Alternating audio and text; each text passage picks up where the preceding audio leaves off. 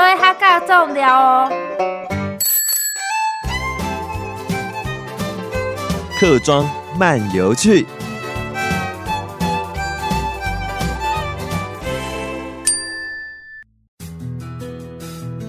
该白恩人又讲竹洞，俩海恩人沿着台山线啊，来为经过汪山乡，所以横山乡呢是什么样的地方？人口呢又有多少？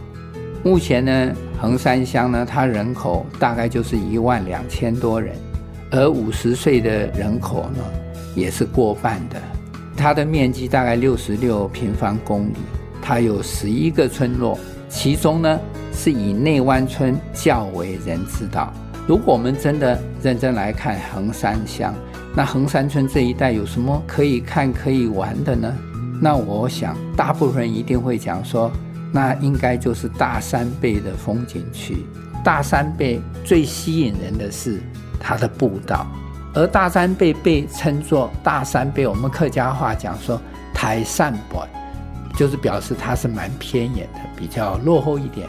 跟城市接触会有一点困难，所以大山背仍然保留了它这个森林的这种美景，它的步道也相当的吸引人，尤其是大旗东步道、茶亭古道、骑龙古道，还有麒麟的步道。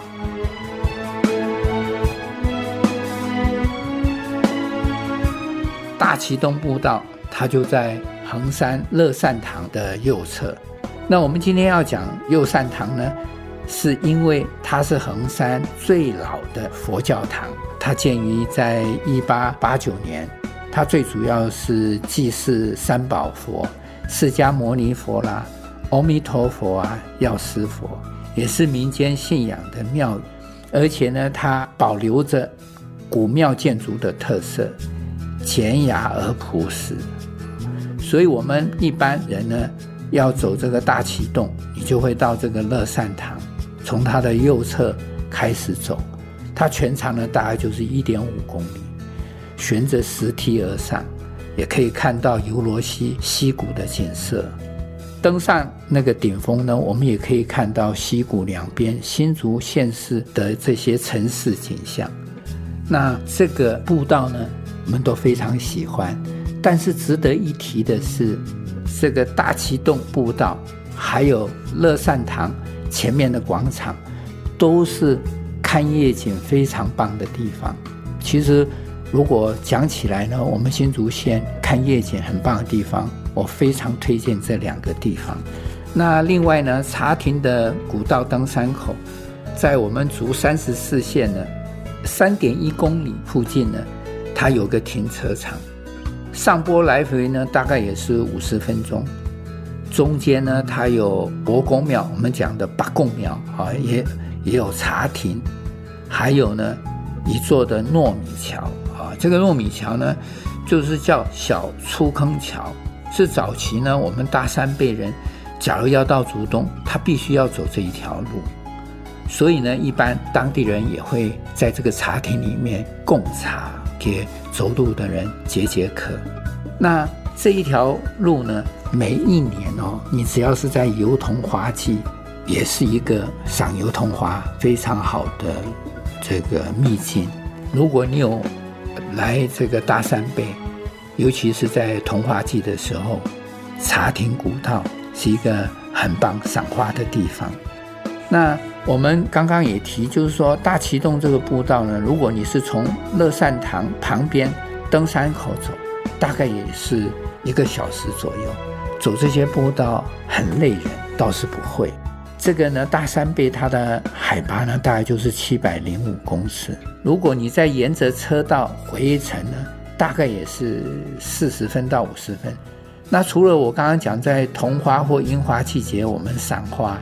那那个骑龙古道呢，它大概就是一点五公里，但是它是走竹三十五乡道，在枫香国小旁边我们停车，它有两个入口，相距大概都是一百公尺，你也可以左边进去，右边回来。但是这个古道是很有意思的，它有三个糯米桥，也有百年的石阶，也有土地公庙。还有呢古厝。这个古道里面你也可以到，因为杨家食物已经没有人住了。那杨家食物传闻呢，他是杨家将天波府的后裔。我听朋友讲，他们盖杨家石石柱屋的时候，也都是到尤罗溪去捡这些石头盖的。如果是走完奇隆古道呢，当然你也可以在废弃的枫香国小呢来用餐，因为这个枫香国小经过了常年的整理、布置、改造。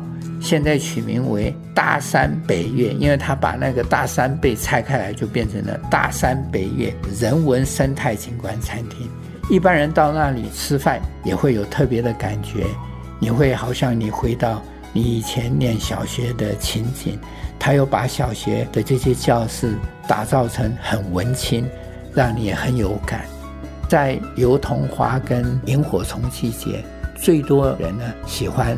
在那里用完晚餐，然后沿着步道去非常好的祭典。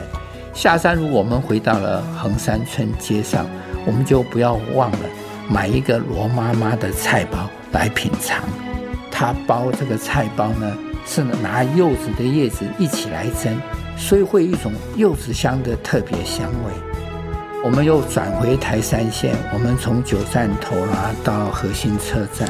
车站也改为了爱情车站，是因为一对夫妻为了他们年轻爱情的故事，改造了这一个即将废弃的火车站。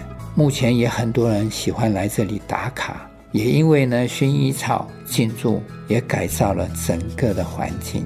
户外空间处处都有文艺气息，让人喜欢的驻留。